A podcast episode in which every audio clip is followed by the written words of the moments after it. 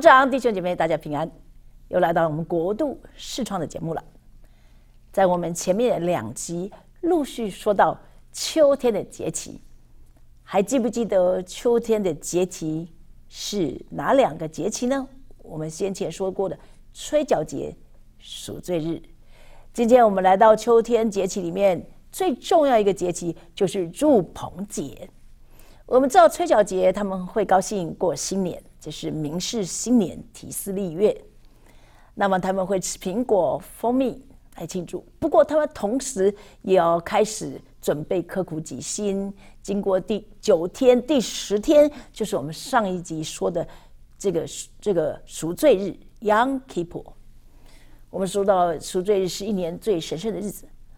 过完了赎罪日以后，就到了这一年最快乐的一天。可以说是最快乐的节气，应该这样说，就是什么节节气呢？就是 Sukkot，Sukkot 就是棚子的意思，就是到了祝棚节。我们来看看经文怎么说，在利未记里面，其中说到，这七月十五日是祝棚节，要在耶和华面前守这节七天。所以我们知道祝棚节这个节气是多久呢？七天。我们知道七天可以说是重要的大节气。在这个节气的第一天跟第八天，因为七完了就是第八，也会守都要守为圣安息日。第一天呢，要带四样东西，第一个就是美好树上的果子，第二个呢就是棕树上的枝子，第三个呢是茂密树的枝条，第四件东西是河旁的。柳枝就是柳树啊，在耶和华面前欢乐七天啊！我相信你可以在网上上查到这些啊啊这些啊树枝这四样东西的样貌。那照着圣经所规定的七天要在神面前欢乐，所以这七天是犹太人最高兴的日子。我也知道很多弟兄姐妹这些年来啊，常常在祝棚节到以色列一起欢庆，一起也许甚至有游行。那么祝棚节呢？为什么这样快乐呢？因为他经过赎罪日的自省，他们深信他们的罪已经被上帝除去，所以就神跟人已经和好，他们就可以在神前大大的欢乐。那我们知道属扣的意思就是帐篷。那我们想想看，圣经里面他什么时候搭棚？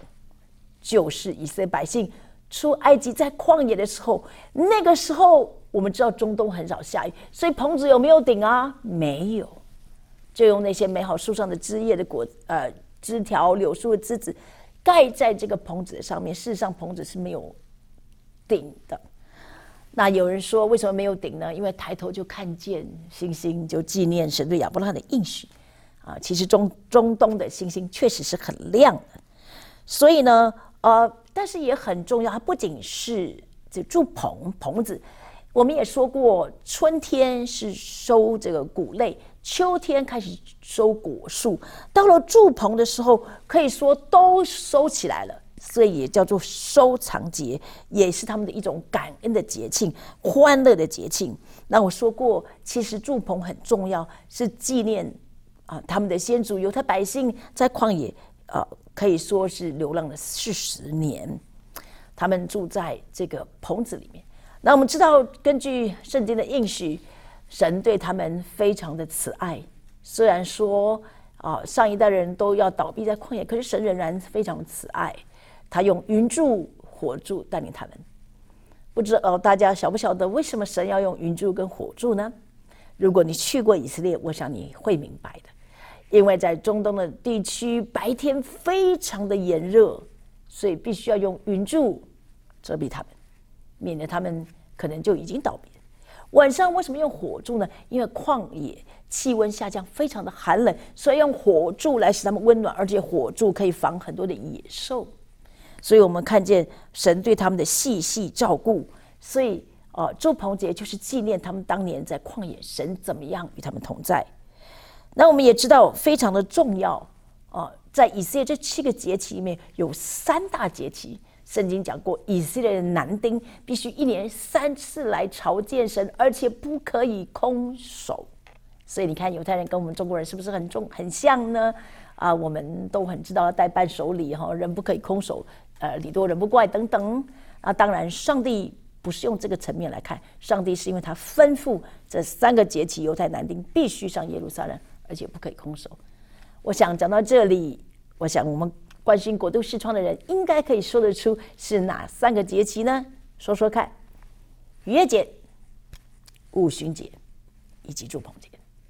所以祝棚节来说是非常关键的，所有男丁都必须在祝棚节上来守祝棚节。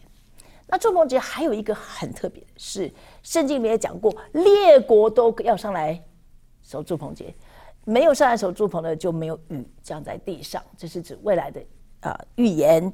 所以对我们外邦来说，其实祝棚节在未来的预言性上也是非常的重要的。呃，我们知道祝棚节除了这个以外，启示录上也有说到这个祝棚，神的要与他的百姓同住，所以是这样一个美好的光景。所以我们知道。还有以季节的时令来说，呃，祝鹏杰到了什么样的光景呢？就是谷物、水果都收藏了，这个时候他们要开始期盼秋雨，因为呢，他要开始土使土地松软，以便再一轮的耕种。所以祝鹏杰很重要，就是要下下雨。那如果你读诗篇，我们就读过是秋雨春雨的福满了这谷。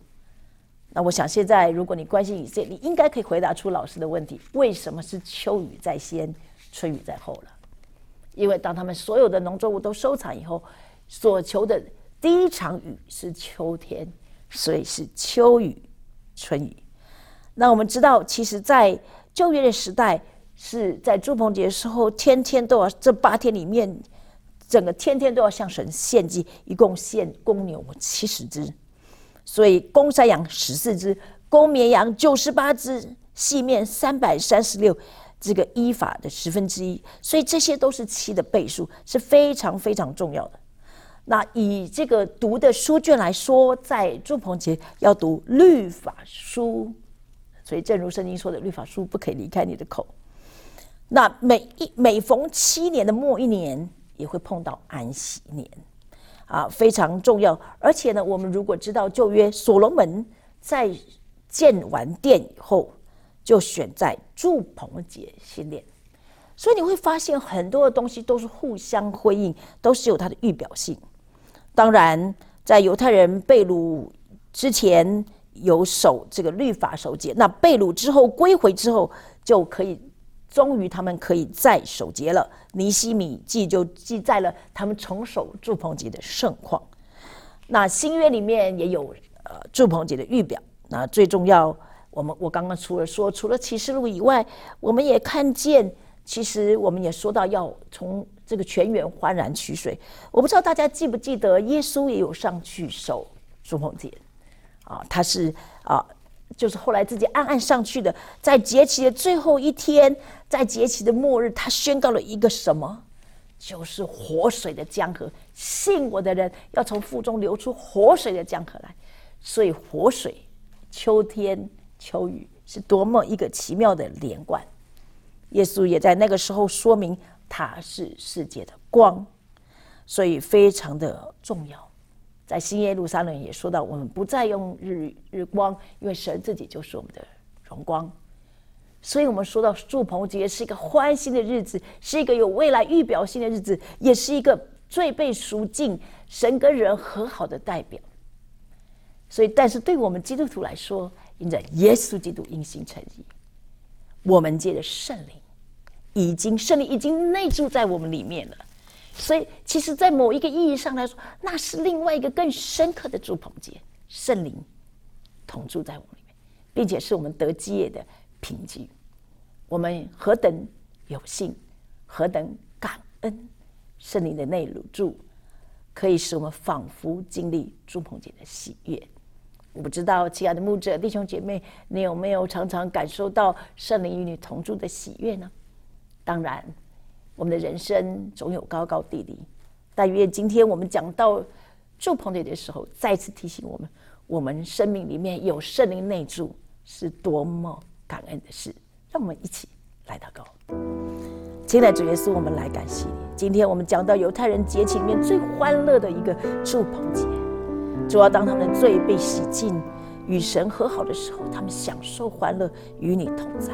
同时，他们也纪念怎样在四十年旷野，你怎样恩待他们，你怎样看顾他们。主要对我们来说，主要我们何等有幸，因着耶稣基督，主啊，他成就了救恩，并且借着圣灵的内住，我们其实享受了祝棚节的实质，就是圣灵的内住，也是我们得基业的品质。主，我们感谢你，我们恳求你打开他们眼睛，看见他们所久望。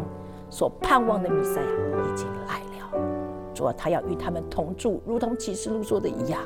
主啊，谢谢你，主我们赞美你，你要与我们同住，感谢你，荣耀都归给你，奉耶稣基督的名，阿门。亲爱的牧长弟兄姐妹，但愿我们因着耶稣基督以及圣灵的内住，我们可以经历祝棚节真实的意义。愿上帝祝福你。